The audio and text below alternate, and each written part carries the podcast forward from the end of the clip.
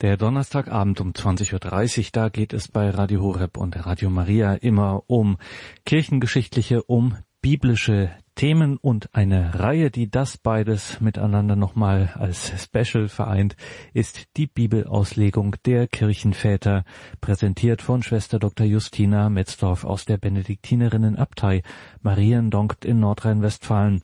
Herzlich willkommen und grüß Gott, einen schönen guten Abend Ihnen allen, sagt Gregor Dornis. Die Bibelauslegung bei den Kirchenvätern, wer diese Reihe kennt, der weiß, das ist etwas ganz Besonderes, was die Kirchenväter, die Theologen der frühen Kirche aus der Heiligen Schrift filtern, was sie da heraus lesen, das sucht seinesgleichen. Vielerorts ist das gar nicht bekannt, was da für ein reicher Schatz an Exegese, wie das im Jargon heißt, diese Bibelauslegung, was da alles zu finden ist, was da für Schätze zu heben sind bei den Kirchenvätern, wenn die Kirchenväter die Bibel auslegen. Es gibt im deutschsprachigen Raum einen Ort, der sich genau diesem, der Bibelauslegung der Kirchenväter und der Bibel und den Kirchenvätern besonders widmet. Es ist die Abtei Mariendonk. Mariendonk liegt am Niederrhein in Nordrhein-Westfalen und dort beten, arbeiten, lesen Benediktinerinnen insbesondere mit Blick auf die Kirchenväter und auf die Bibelauslegung. Und eine von diesen Benediktinerinnen ist Schwester Dr. Justina Metzdorf. Am Beispiel von Auslegungen zum Matthäus-Evangelium. Heute geht es da um das Kapitel 20 ab dem Vers 20. Am Matthäus-Evangelium zeigt Schwester Justina die Bibelauslegung der Kirchenväter.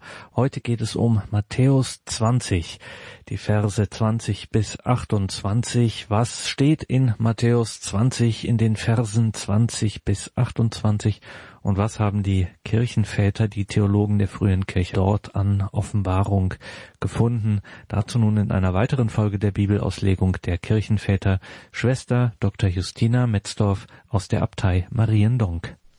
Liebe Hörerinnen und Hörer, heute geht es um die Perikope Matthäus 20, 20 bis 28, in der uns der Evangelist vom Begehren der beiden Jünger Johannes und Jakobus erzählt, die die Plätze an der Seite Jesu erhalten wollen. Hören wir zunächst den Text. Damals kam die Mutter der Söhne des Zebedäus mit ihren Söhnen zu Jesus und fiel vor ihm nieder, weil sie ihn um etwas bitten wollte. Er fragte sie, was willst du?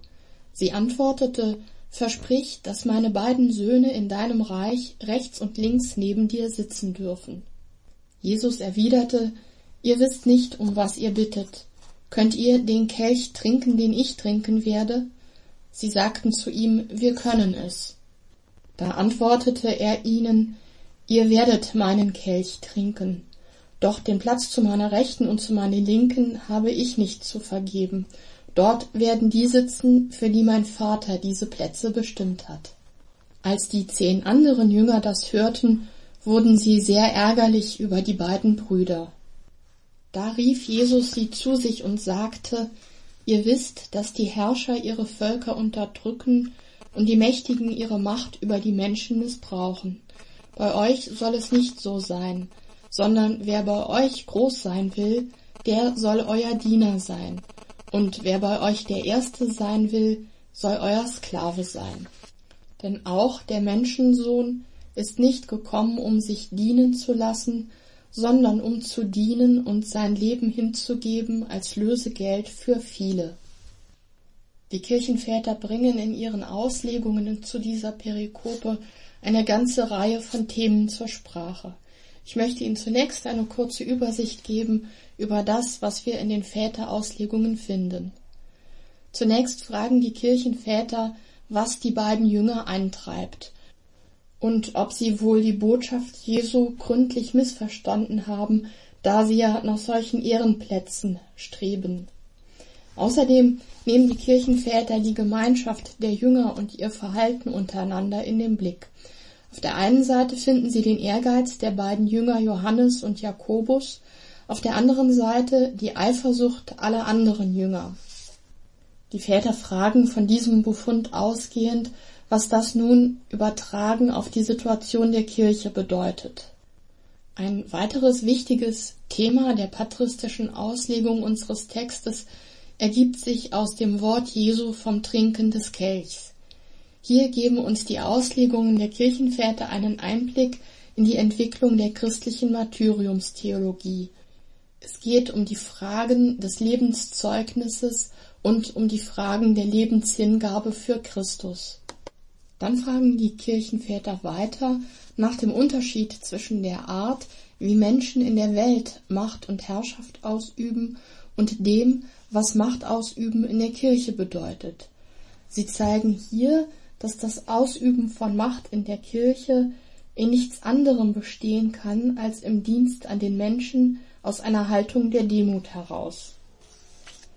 Der letzte Vers unseres Textes führt bei den Vätern schließlich zur Diskussion, ob Christus für viele oder für alle gestorben ist. Die Väter fragen, worin der Unterschied zwischen beiden Formulierungen liegt und ob überhaupt ein Unterschied zwischen den beiden Formulierungen besteht, die ja beide im Neuen Testament vorkommen. Soweit der kurze Überblick über die Themen der Kirchenväter. Schauen wir uns nun die Perikope im Einzelnen an. Die Geschichte beginnt damit, dass die Mutter der beiden Jünger vor Jesus tritt und ihn bittet, dass ihre beiden Söhne in seinem Reich rechts und links neben ihm sitzen dürfen. In der parallelen Überlieferung im Markus-Evangelium fehlt die Gestalt der Frau des Zebedeus, also der Mutter. Die beiden Brüder tragen hier ihre Bitte selbst vor. Schauen wir zunächst einmal auf die Gestalt der Mutter. Einige Kirchenväter identifizieren die Mutter der beiden Jünger mit der Frau namens Salome, die im Passionsbericht vorkommt. Bei einigen Vätern finden wir Vermutungen über die Biografie der Mutter der beiden Jünger.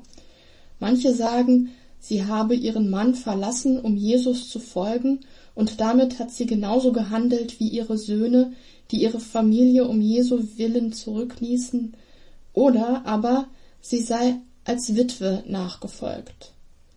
Die Mutter der beiden Jünger wird also von den Vätern im engen Umfeld Jesu angesiedelt, und da sie Jesus bis nach Jerusalem begleitet und als eine der wenigen seiner Anhänger unter dem Kreuz ausgeharrt hat, wird ihr, wie zum Beispiel Johannes Chrysostomus bezeugt, in der patristischen Rezeption sehr hohe Achtung zuteil.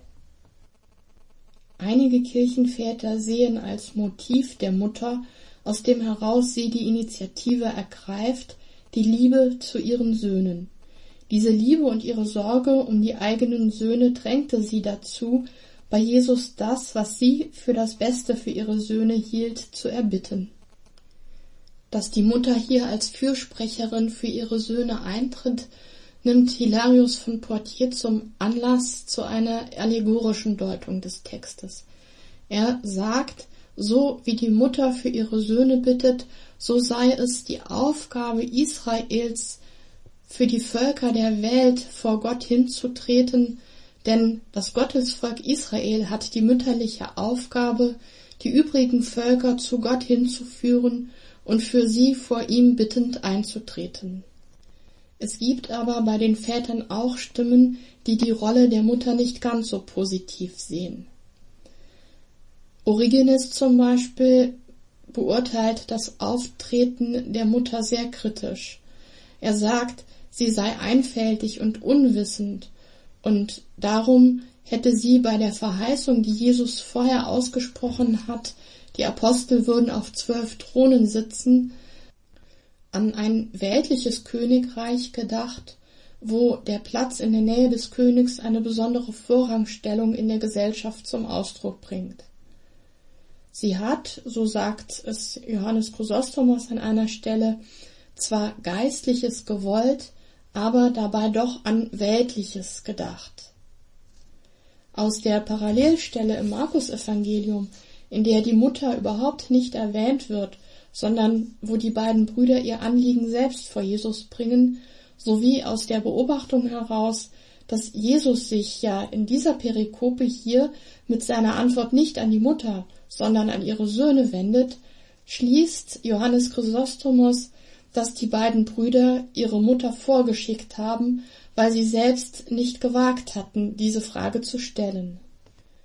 Die beiden Brüder, so sagt uns ein Kommentar aus dem fünften Jahrhundert, haben ihre Mutter instrumentalisiert und mit ihrer Hilfe den Eindruck von Selbstlosigkeit und Bescheidenheit erwecken wollen, indem sie einfach jemand anderes für sich eintreten ließen. Für den Fall, dass Jesus das Anliegen zurückweisen sollte, könnten die Brüder den Vorstoß der Mutter mit ihrem schwachen Geschlecht leicht entschuldigen.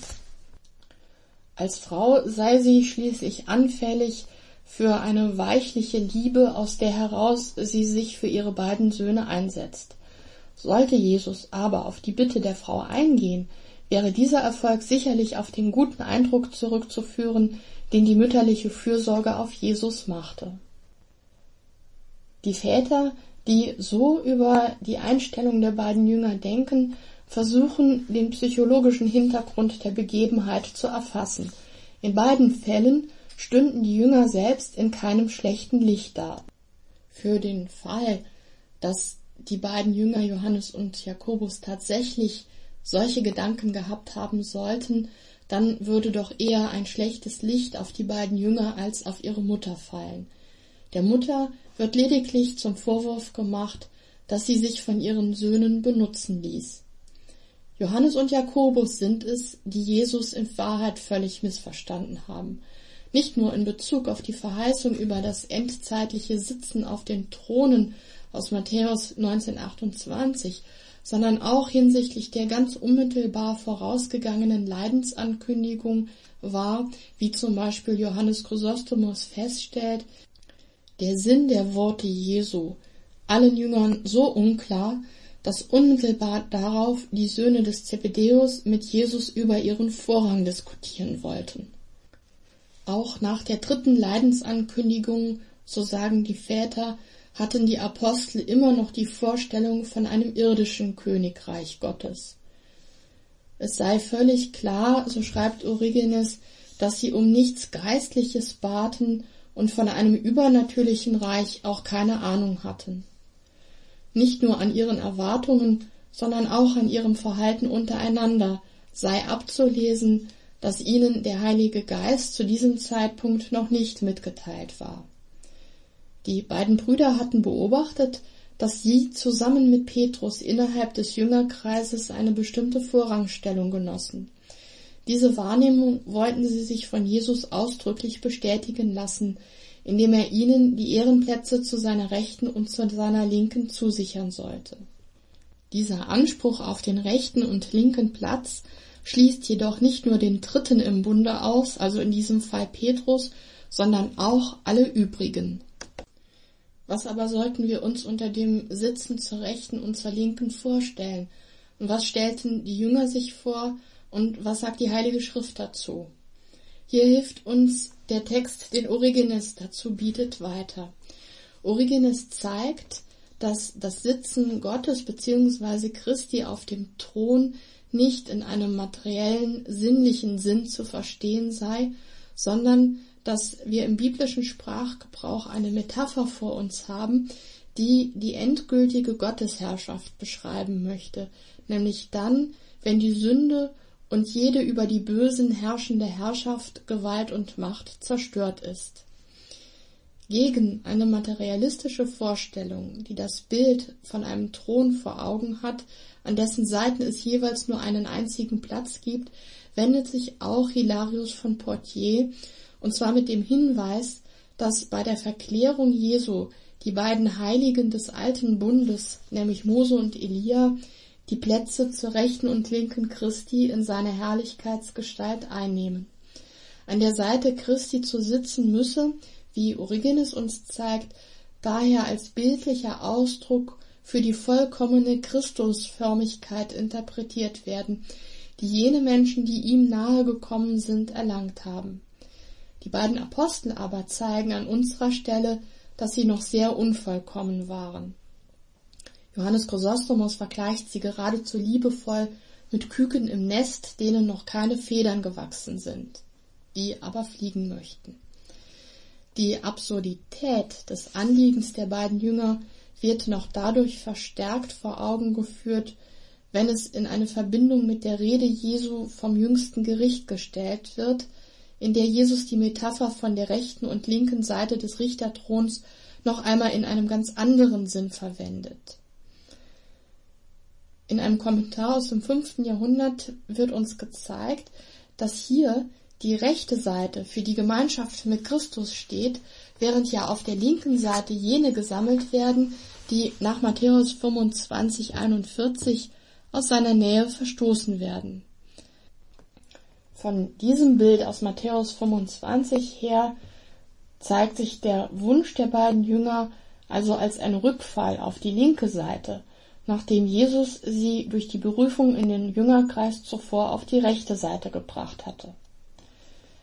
Eine dritte Schwierigkeit der Metapher vom Sitzen an den Seiten des Thrones Gottes ergibt sich aus dem Gedanken von der Unzugänglichkeit des Thrones Gottes, den der Hebräerbrief bezeugt im ersten Kapitel. Johannes Chrysostomus zitiert diese Stelle aus dem Hebräerbrief und schreibt dazu, Gottes Thron ist niemandem zugänglich, weder Heiligen noch Aposteln, auch nicht den Engeln oder Erzengeln oder sonst einer der himmlischen Mächte. Der heilige Paulus bezeichnet es ausdrücklich als einen Vorzug des Eingeborenen. Zu welchem Engel hat er je gesprochen, setze dich zu meiner Rechten? Wenn das Bild vom Thron Gottes im Zusammenhang des bleibenden Unterschieds von Schöpfer und Schöpfung verwendet wird, dann kann kein Geschöpf den Anspruch auf diesen Platz erheben. Jesus hatte zwar den Wunsch der beiden Jünger selbst ausgelöst durch die Verheißung, ihr werdet auf zwölf Thronen sitzen, aber offensichtlich hatten die Jünger dieses Wort nicht wirklich verstanden.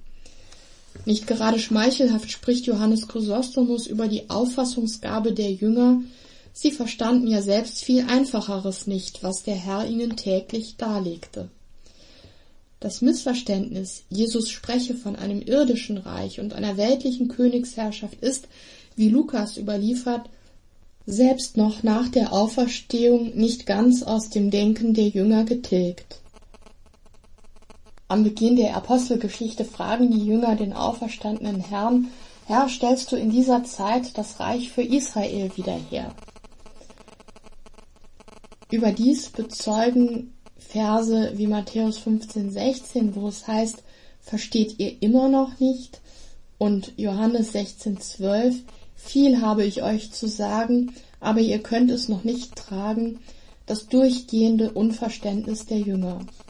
Selbst Petrus, der das Messias-Bekenntnis ausspricht, ist nach Johannes Chrysostomus nur dem Anschein nach vollkommener als die übrigen Jünger, denn er fällt schließlich tiefer als die anderen so dass Jesus ihn zurechtweisen muss, hinter mich, Satan. Matthäus 16, 23. Johannes Chrysostomus bemerkt in diesem Zusammenhang, dass die Jünger aufgrund ihrer Unwissenheit selbst das leere Grab zunächst nicht richtig deuten konnten, da sie nicht nur Jesu Worte nicht verstanden hatten, sondern auch mit der Heiligen Schrift nicht ausreichend vertraut waren. So interpretiert jedenfalls Chrysostomus die Notiz des vierten Evangelisten, wo es heißt, denn sie wussten noch nicht aus der Schrift, dass er von den Toten auferstehen musste. Für alle Jünger stellt Chrysostomus fest, sie erwarteten irgendetwas an menschlichem Reich, und sie glaubten, Jesus würde in es hineingehen, nicht aber in Kreuz und Tod.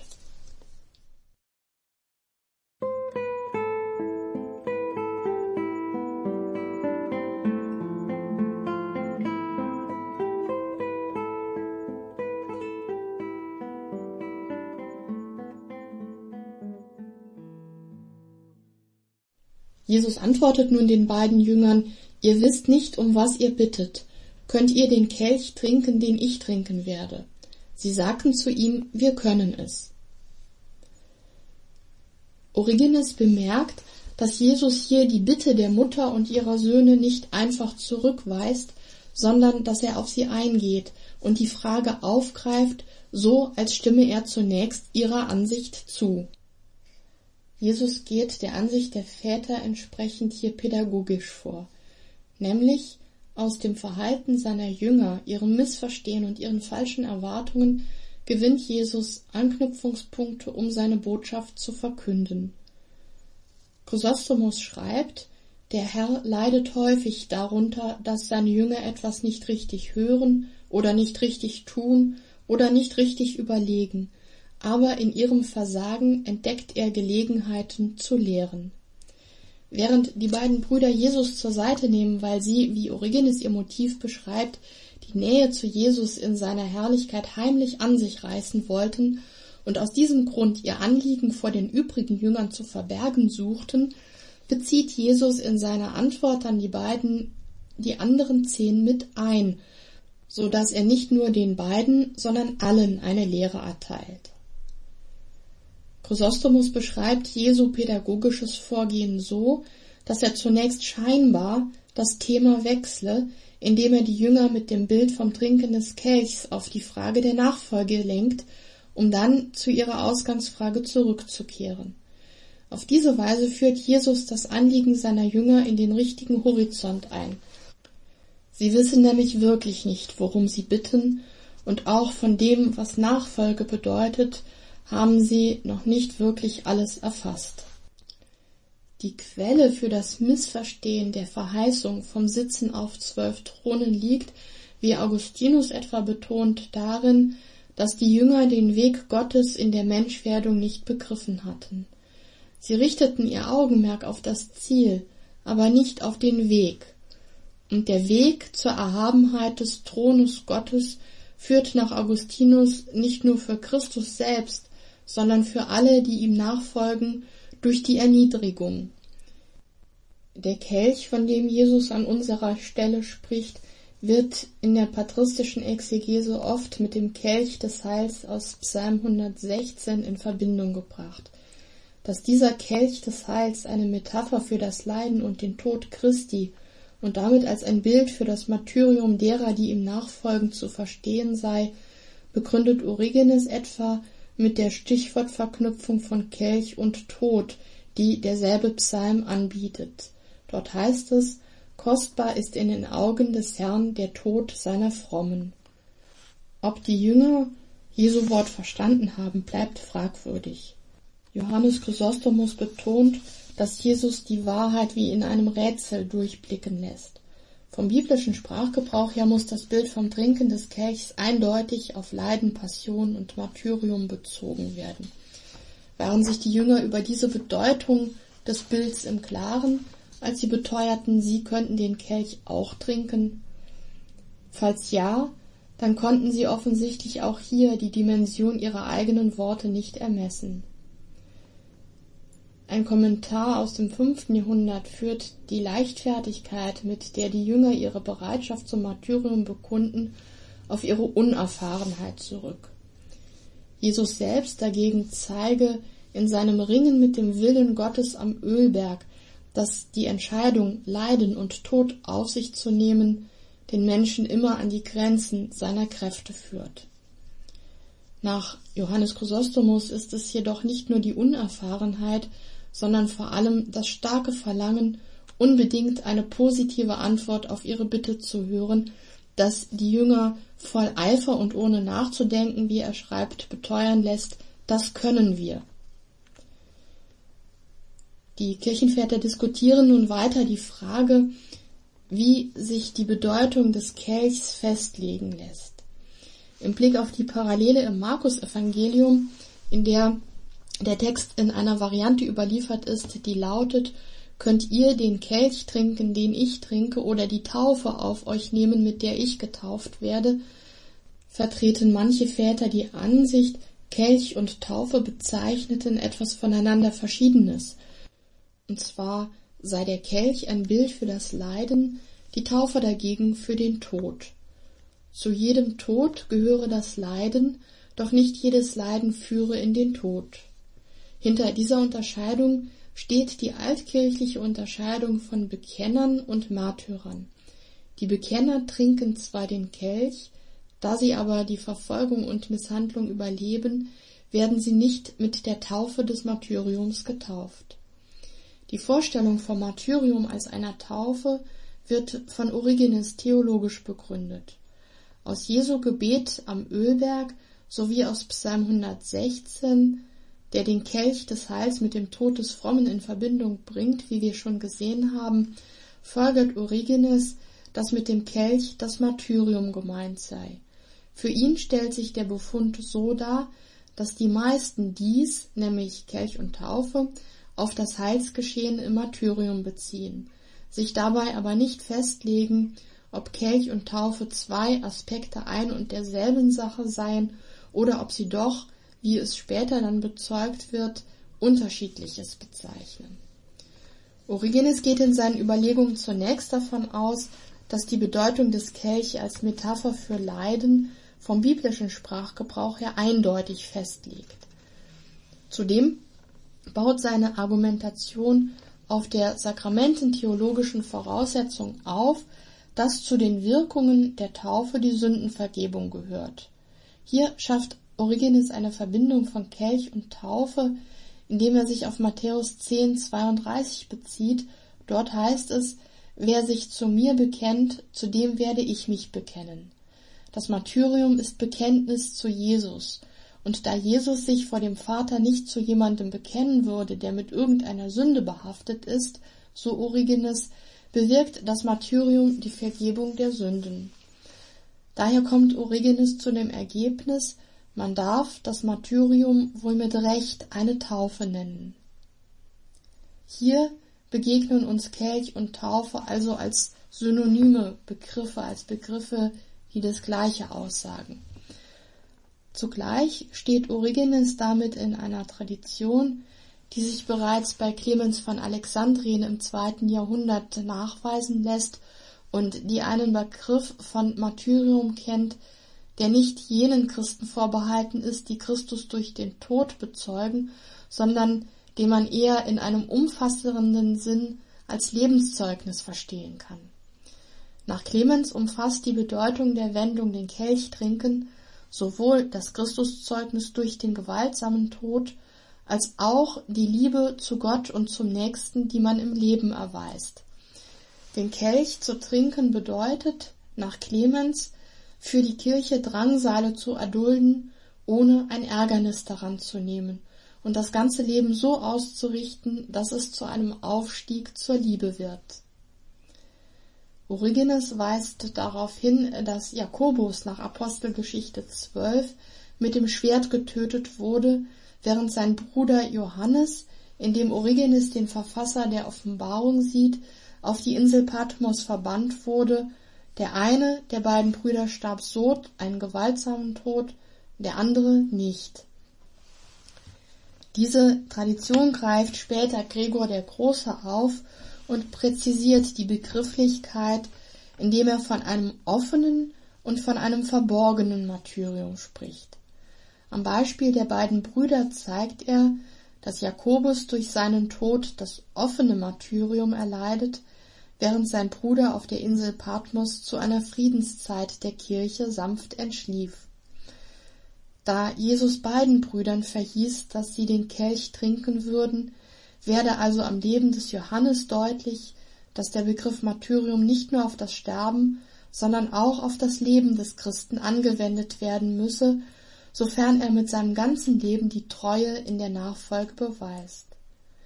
Die Theologie des unblutigen Martyriums, die seit dem Ende der Christenverfolgungen im römischen Reich entfaltet wurde und den Martyriumsbegriff explizit an den Askesebegriff bindet, wie noch in Texten bis ins Mittelalter hinein bezeugt wird, hat also ihr exegetisches Fundament in der Auslegung von Matthäus 2023, speziell in der Gestalt des Jüngers Johannes. Und sie lässt sich bereits im zweiten und dritten Jahrhundert bei Clemens und bei Origenes nachweisen. Wie der folgende Vers zeigt, wo es heißt, als die zehn anderen Jünger das hörten, wurden sie sehr ärgerlich über die beiden Brüder, war das Verhältnis der Jünger untereinander nicht frei von Spannungen und von Eifersucht.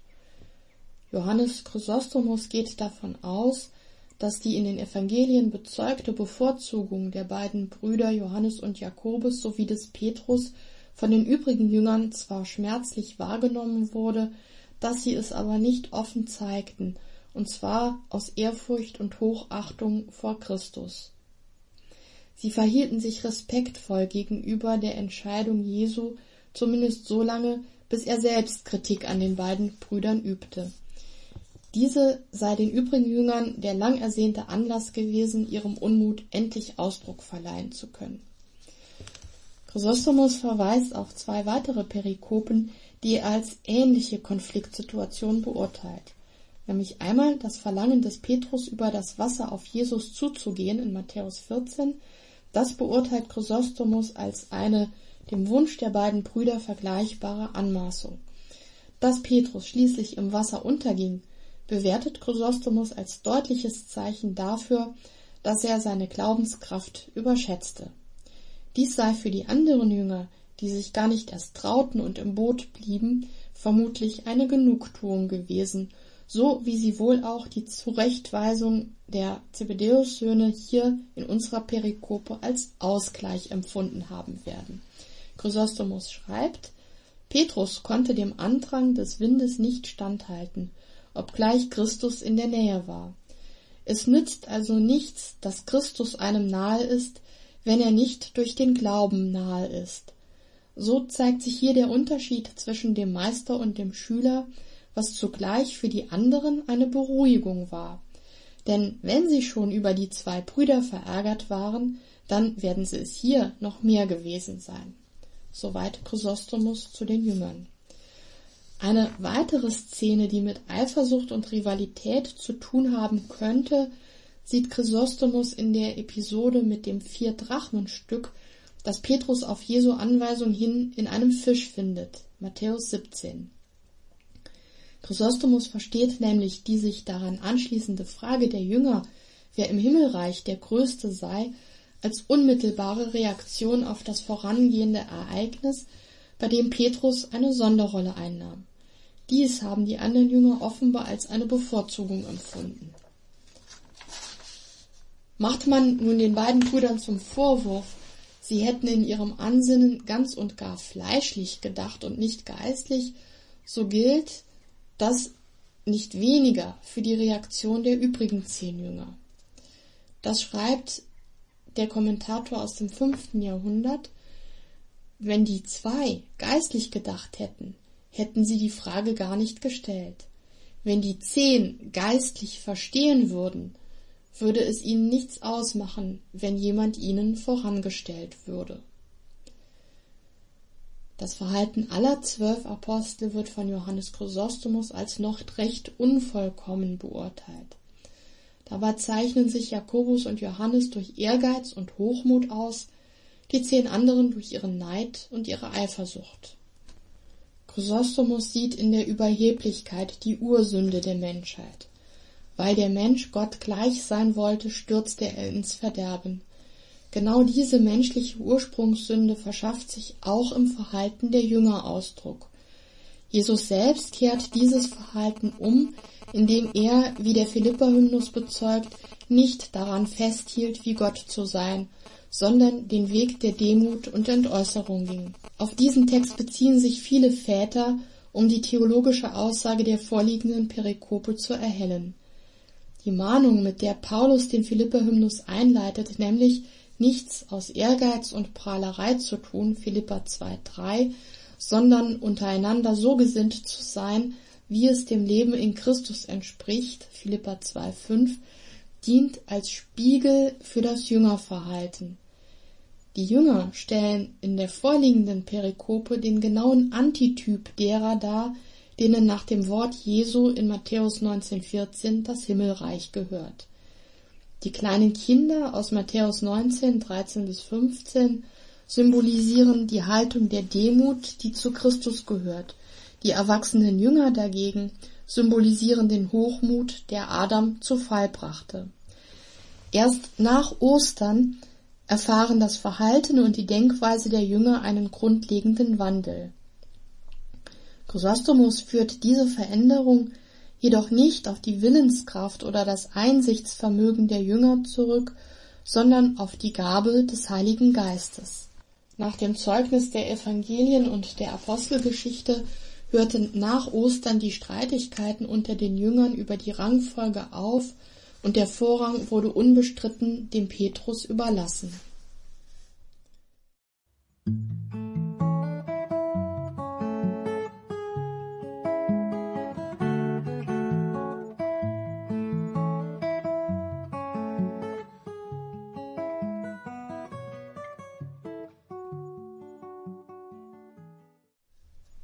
Nächsten Abschnitt der Perikope geht es um die Frage nach der Macht.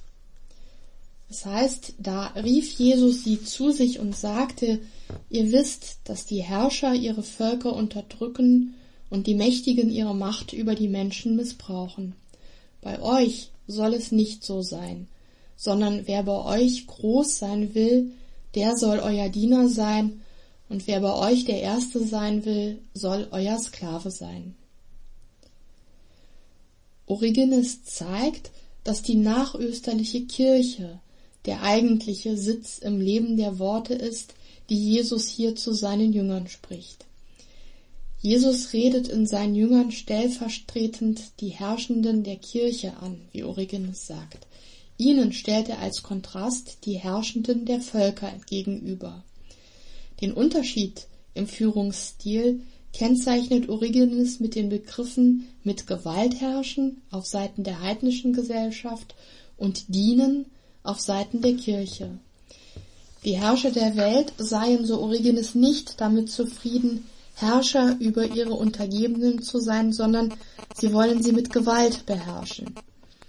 Der Gewalt, wie sie in den Gesellschaften dieser Welt üblich ist, stellt Jesus einen Gegenentwurf vor Augen, dessen Maßstab er selbst ist. Origenes führt in diesem Zusammenhang die Stelle Matthäus 11, 29 an, wo Jesus sagt, Lernt von mir, denn ich bin sanft und von Herzen demütig. Wer in der Kirche nach dem Vorrang strebt, der soll sich durch Bescheidenheit und Demut auszeichnen, schreibt Origenes. Daraus ergibt sich für die kirchliche Herrschaft dass ihre eigentliche Macht der Dienst ist. Origenes paraphrasiert und aktualisiert Jesu Wort folgendermaßen. Er schreibt, keiner von denen, denen Herrschaft über die, die an mich glauben, anvertraut ist, oder die in der Kirche meines Vaters und Gottes als Autoritäten gelten, soll seine Brüder beherrschen oder seine Vollmacht gegen die verwenden, die Zuflucht nehmen zur Gottesfurcht, die durch mich begründet ist. Die Herrschaft derer, die geistliche Vorsteher sind, muss in der Liebe derer, die ihnen untergeben sind, begründet sein, nicht in Angst. Origenes ist es wichtig, dass die Liebe der Kirchenglieder, aus der heraus die Autorität der kirchlichen Amtsträger anerkannt wird, nicht verwechselt wird mit jenen Formen von Schmeichelei, mit der die Untertanen einer weltlichen Herrschaft versuchen, die Folgen der Willkürherrschaft der weltlichen Autoritäten von sich abzuwenden. In diesem Sinn interpretiert Origenes auch die Parallele im Lukasevangelium, in der Jesus davon spricht, dass die Mächtigen sich Wohltäter nennen lassen. Sie sind es in Wahrheit nicht und alle wissen es. Dagegen sollen die, die in der Kirche Erste sein wollen, sich als echte Wohltäter an ihren Brüdern erweisen und mit ihrem Dienst nicht nach Schmeicheleien heischen, um auf diese Weise ihre Machtposition festigen zu wollen. Origenes sieht sehr klar, dass die Kirche stets in Gefahr ist, sich den weltlichen Herrschaftsstrukturen anzupassen und die heidnischen Umgangsformen zu übernehmen, anstatt sich an Jesu Vorbild und seinem Auftrag zu orientieren. Deshalb spricht Origenes über den Zustand der Kirche seiner Zeit, wir sind im dritten Jahrhundert, diese ausgesprochen kritischen Worte aus. Er schreibt im Kommentar zum Matthäusevangelium, weil wir entweder die Absicht der Lehre Jesu in dieser Sache nicht verstehen oder weil wir diese nachdrücklichen Mahnungen des Heilands verachten, führen wir uns so auf, dass wir manchmal sogar noch die Überheblichkeit derer übertreffen, die unter den Völkern schlecht herrschen, und uns vor allem den Armen gegenüber schreckenerregend und unzugänglich benehmen. Ja, wir gehen mit ihnen um, wie nicht einmal die Tyrannen und die grausamsten Herrscher jene behandeln, die ihnen unterworfen sind. Man kann auch in vielen sogenannten Kirchen, und zwar vor allem in denen der größeren Städte, sehen, wie die Ersten des Volkes Gottes sich nicht ansprechen lassen und niemanden an sich herantreten lassen, bisweilen nicht einmal die besten Jünger Jesu. Soweit Origenes. Die Gefahr der Anpassung der kirchlichen Umgangsformen an die heidnischen Gesellschaft beobachtet Origenes vor allem in der Verachtung und Ignoranz gegenüber den Armen durch die kirchlichen Amtsträger. Origenes bezieht sich nicht nur auf das Gefälle zwischen Arm und Reich unter den Christen, sondern auch auf das Verhältnis zwischen Klerus und Laien. Die Entsprechung zum Führenden der Völker ist nach ihm der Führende in der Kirche und so, schreibt er, meine ich, nennt Jesus den, der in den Kirchen Bischof heißt. Die Bischöfe aber neigen dazu, die Machtstrukturen der heidnischen Gesellschaft nachzuahmen. Origenes schreibt in seinem Matthäus-Kommentar, die Bischöfe haben weder die Gleichheit mit den ihnen Anvertrauten im Sinn, noch denken sie daran, dass sie vor allem Christen gegenüber ohne Überheblichkeit und auf gleichem Fuß auftreten sollten, und zwar gerade, weil sie eine hervorragende kirchliche Amtsbezeichnung tragen. Origenes selbst versteht seine durchaus sehr harte Kritik am Zustand der Kirche seiner Zeit als Dienst an der Kirche. Er schreibt, das alles habe ich gesagt, weil ich vernunftgemäß beweisen wollte, dass der Herrschende in der Kirche den Herrscher der Heidenvölker nicht nachahmen und auch nicht den Gewaltherrschern und denen, die ihre Autorität missbrauchen, sowie den Königen nacheifern darf. Vielmehr muss er mit aller Kraft in diesen Dingen, das heißt in der Ausübung seines Amtes, Christus nachahmen, der die Menschen an sich heranließ, der mit den Frauen sprach und der den Kindern die Hände auflegte.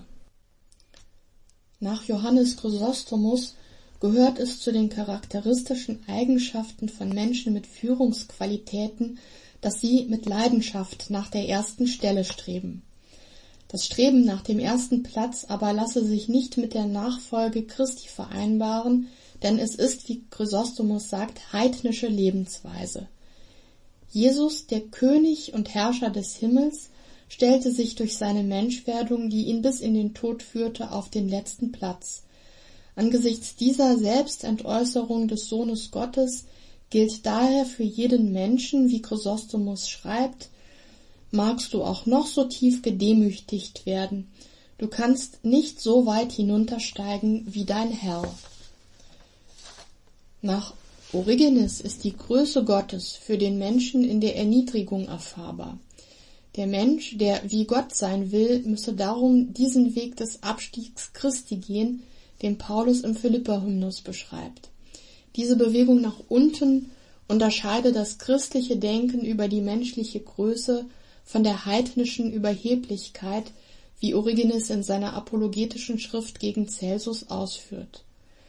Diesen Gedanken ergänzt später Petrus Chrysologus um den Aspekt, dass die Sünde dem Menschen Freiheit und Größe vorlüge, doch die Gnade Gottes ihn Knecht nennt, um ihn so wahrhaft frei zu machen.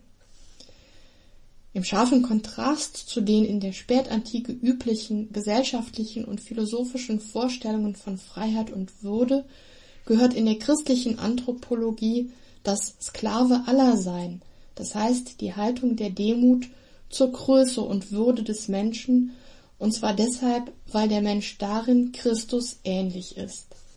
Von daher begegnet die Demut in den Schriften der Kirchenväter als eine existenzielle Kategorie, denn sie bezeichnet ein Wesensmerkmal des Christen. Durch die Taufe erhält der Mensch Anteil an Christus, er wird zum Glied am Leib Christi, Christus lebt in ihm.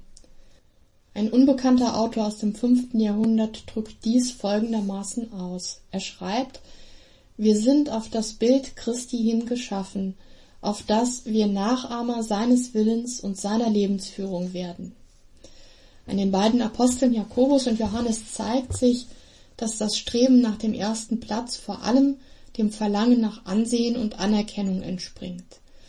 Der Neid der übrigen Jünger speist sich aus dem gleichen Motiv, da sie die Vorrangstellung der beiden Brüder als eine Bevorzugung und größere Zuwendung Jesu beargwöhnen.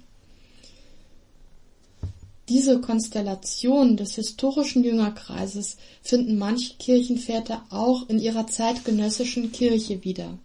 So wie es bei den Aposteln in der vorösterlichen Zeit eine gewisse Konkurrenz um die Nähe und Freundschaft zu Jesus gegeben hatte, so neigen die Christen im Blick auf die kirchlichen Ämter und Aufgaben dazu, ähnlich zu denken. Sie verwechseln die Würde des Amtes mit der Würde der Person. Ein Kommentar aus dem fünften Jahrhundert blickt auf die hierarchische Kirchenstruktur und spricht davon, dass unter den Christen durchaus Unterschiede hinsichtlich der Ämter und Dienste und der damit verbundenen Würde bestehen, keinesfalls aber leiten sich aus den Ämtern Unterschiede hinsichtlich der Heiligkeit ab, gleichgültig ob einer Apostel, Bischof, Priester oder Laie ist. Wenn der Kommentar hier von Heiligkeit spricht, ist das selbstverständlich nicht im moralischen Sinn gemeint, sondern entspricht ganz dem biblischen Sprachgebrauch und bezeichnet die Zugehörigkeit des Getauften zu Gott. Diese durch die Taufe begründete Zugehörigkeit wird durch die Bekleidung eines kirchlichen Amtes nicht verändert, im Sinn einer qualitativen Aufwertung. Daher gilt grundsätzlich, Gott liebt den Apostel nicht mehr als den Diakon, etwa weil der Diakon weniger wäre als der Apostel. Soweit der Kommentar aus dem fünften Jahrhundert. Ob es einen Unterschied der getauften Christen in ihrer Nähe zu Gott und in ihrer Freundschaft zu Christus gibt, kann kein Mensch beurteilen und lässt sich schon gar nicht aus der Funktion und Aufgabe ablesen, die jemand innerhalb der Kirche wahrnimmt. Chrysostomus schreibt, Gott allein kennt den Unterschied zwischen den Heiligen. Werfen wir nun noch einen Blick auf die Väterauslegungen zum letzten Vers unserer Perikope.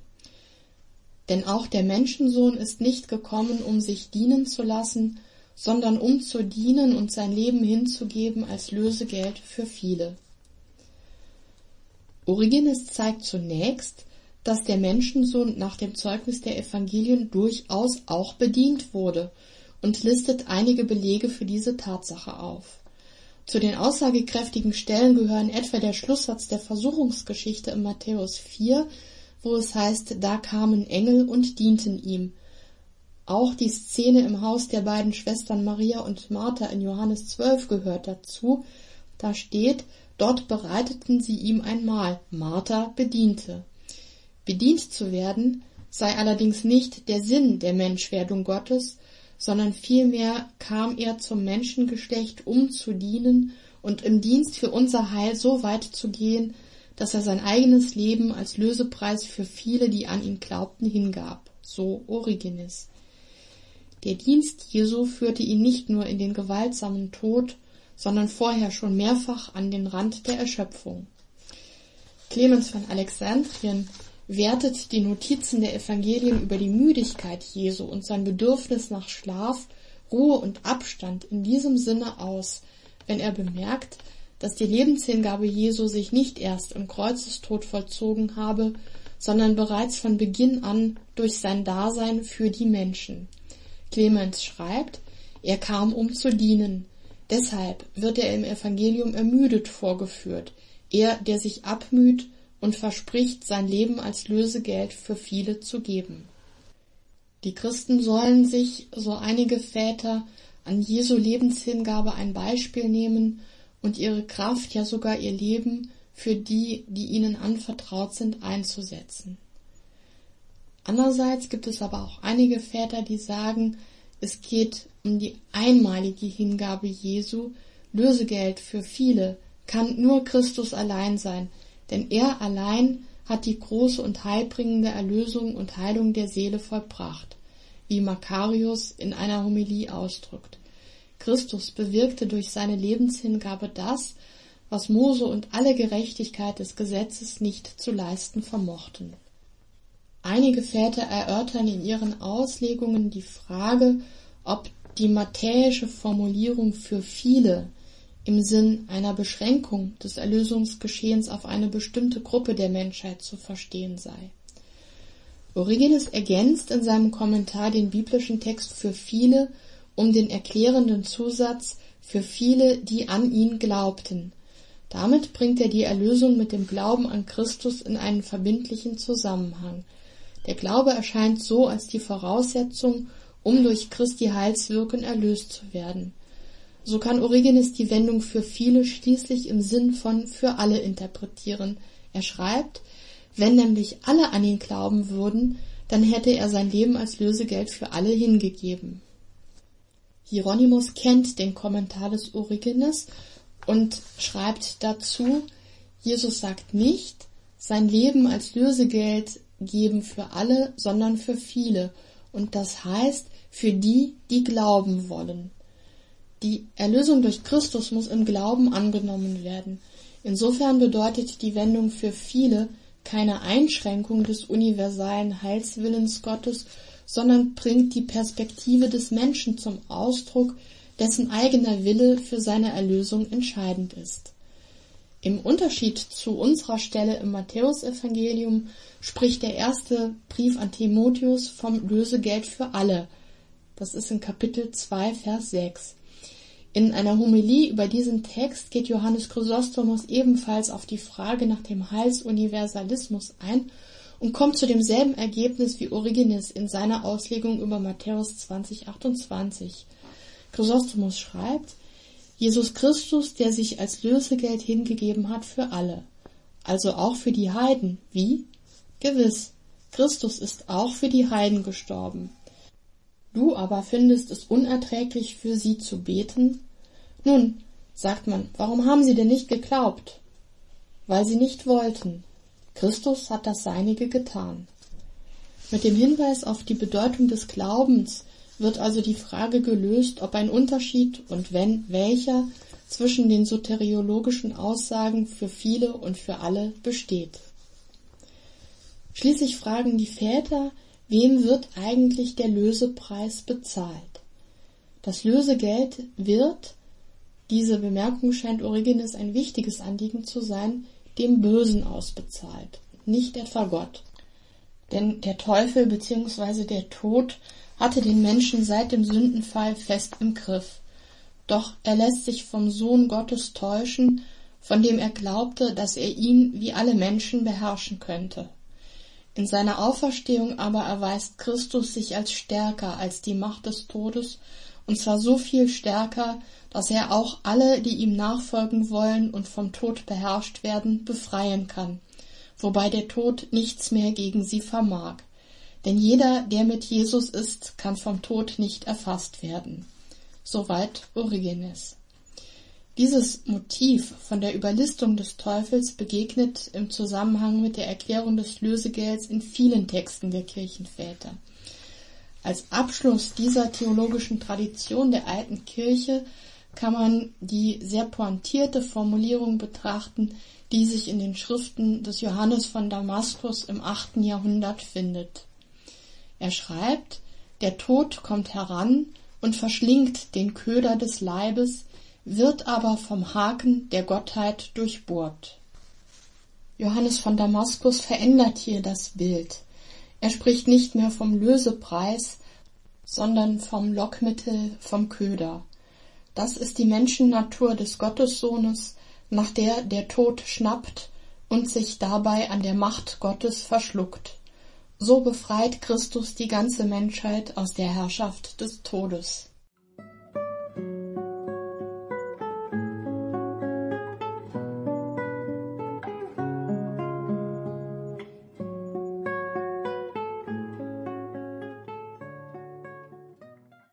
Das war Schwester Dr. Justina Metzdorf aus der Abtei Mariendonk in Gräfrath in Nordrhein-Westfalen.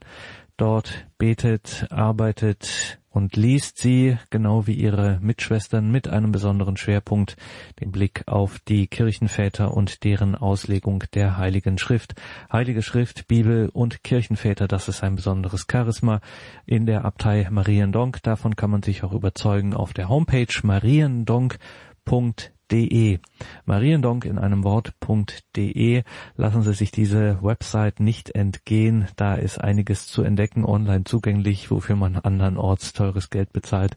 mariendonk.de. Und wir haben jetzt noch ein wenig Zeit. Wir müssen noch auf etwas schauen, nämlich auf ein Buch, was jetzt auf dem christlichen Büchermarkt erscheint in diesen Tagen im Lepanto Verlag von Ablasshandel bis Zölibat. Das Sündenregister der katholischen Kirche. Sie ahnen schon, worum es sich handelt. Natürlich, es ist ein Aufklärungsbuch um all diese Klischees von Ablasshandel bis Zölibat. Geschrieben hat das Erfolgsautor Josef Bordert das Sündenregister der katholischen Kirche. Sündenregister natürlich in Anführungszeichen. Dies ist der Titel eines neuen Buches erschienen im Lepanto Verlag von Ablasshandel bis Zölibat, das Sündenregister der katholischen Kirche. Geschrieben hat es der Autor, Blogger und Tagespostredakteur Dr. Josef Bordert. Mit ihm habe ich über sein neues Buch über Klischees über die Kirche gesprochen. Von Ablasshandel bis Zölibat, das Sündenregister der katholischen Kirche. Dr. Bordert, verraten Sie uns, was steht in Ihrem Buch? Ja, also in meinem Buch gibt es 36 Kapitel, in denen ich jeweils einen äh, Begriff behandle und eine dazugehörende, ja, antiklerikale, kirchenfeindliche These entkräfte. Also beispielsweise, ähm, was man häufig hört, äh, seit der Aufklärung ist die Vernunft an die Stelle der Religion getreten, heißt es etwa, oder die Kirche hat die Wissenschaft immer bekämpft und tut es bis heute oder auch der Wahrheitsanspruch der Kirche führte immer wieder zu Kriegen ähm, oder die Kirche hat im Dritten Reich, also in der Zeit des Nationalsozialismus, äh, total versagt äh, oder auch die Missbrauchsfälle oder etwa auch jetzt im Reformationsjahr die kirchliche Einheit scheitert am Unwillen Roms und so weiter. Man kennt das ja aus den Debatten, gerade auch in den sozialen Medien. Und diese Thesen habe ich mir mal vorgenommen und versuche die eben in meinem Buch zu entkräften. Diesen antikirchlichen Thesen sind wir alle schon mal begegnet, sei es im Fernsehen, sei es im Umfeld.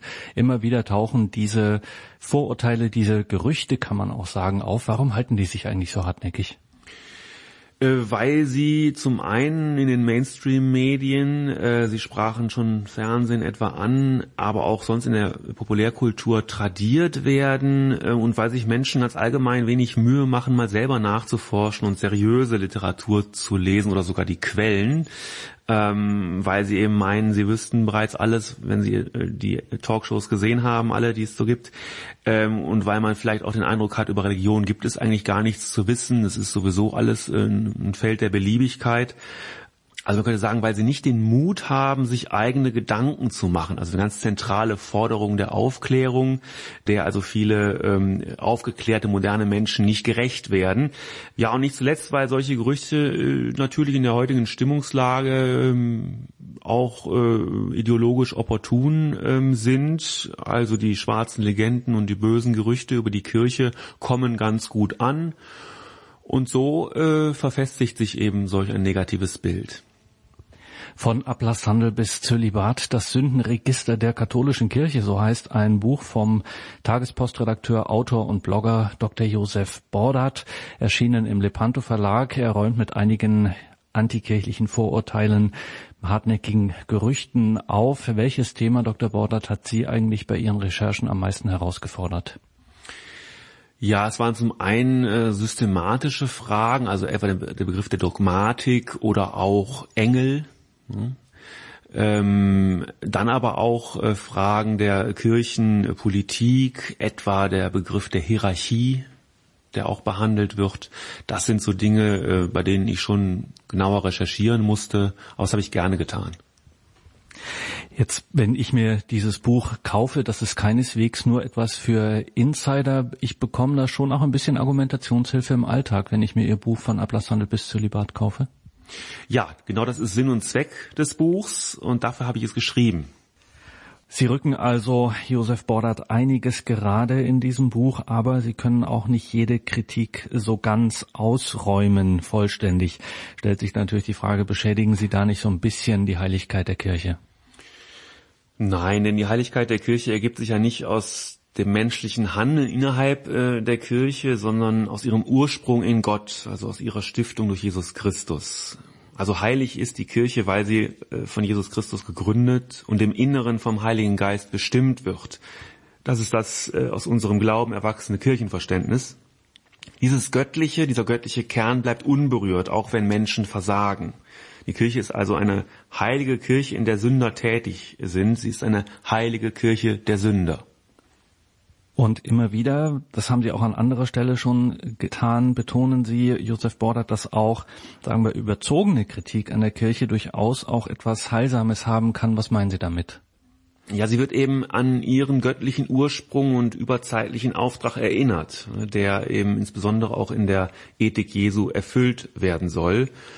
Und äh, sie wird zum anderen gezwungen, ihre Argumentation zu schärfen. Das ist ja immer ganz gut bekommen. Man denke an die Auseinandersetzung äh, Thomas von Aquins mit dem Islam oder den Heiden. Also Druck von außen ist nicht per se schlecht, äh, nur muss auch hier eben ein Rahmen gewahrt bleiben. Das heißt, es muss hier, äh, müssen Grenzen gezogen werden, die vor allen Dingen durch die Vernunft und die wissenschaftliche Redlichkeit äh, gezogen werden. Und es gibt natürlich auch äh, ethische Grenzen, wenn etwa das Thema Missbrauch in der Kirche derart kampagnenartig medial behandelt wird. Ähm, dann ist das nicht in Ordnung, ne? weil dann geht völlig verloren oder fällt völlig unter den Tisch, dass es auch Missbrauch in Hollywood oder Missbrauch im Europaparlament oder Missbrauch in den Familien gibt. Ähm, und damit wäre dann eine zu sehr auf die Kirche fixierte Kritik äh, oder Thematisierung problematisch. Ähm, nicht für die Kirche, sondern für die Sache und insbesondere eben für die Opfer.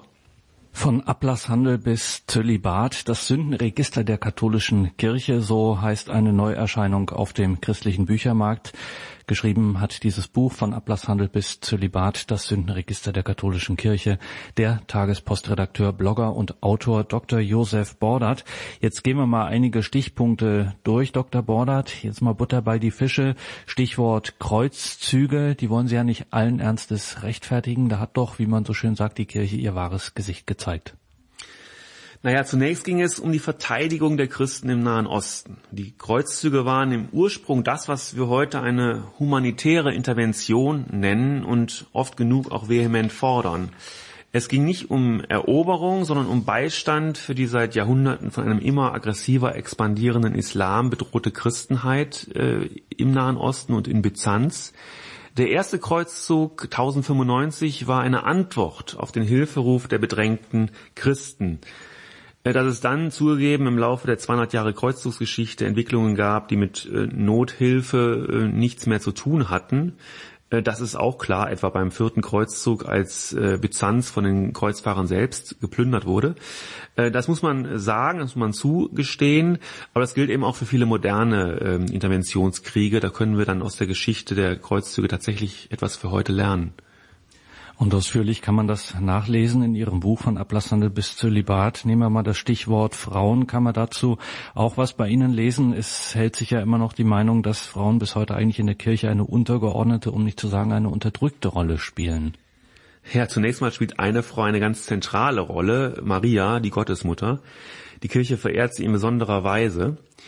Äh, Jesus hatte ein gutes Verhältnis zu Frauen, auch Paulus schätzt ihre Mitarbeit. Es kommt an einigen Stellen deutlich heraus. Ähm, dann gibt es zahlreiche heilige Frauen, gerade auch besonders prominente, wie Elisabeth von Thüringen oder Theresa von Avila oder auch Edith Stein. Die werden in der Kirche genauso verehrt wie Männer. Heilige Männer.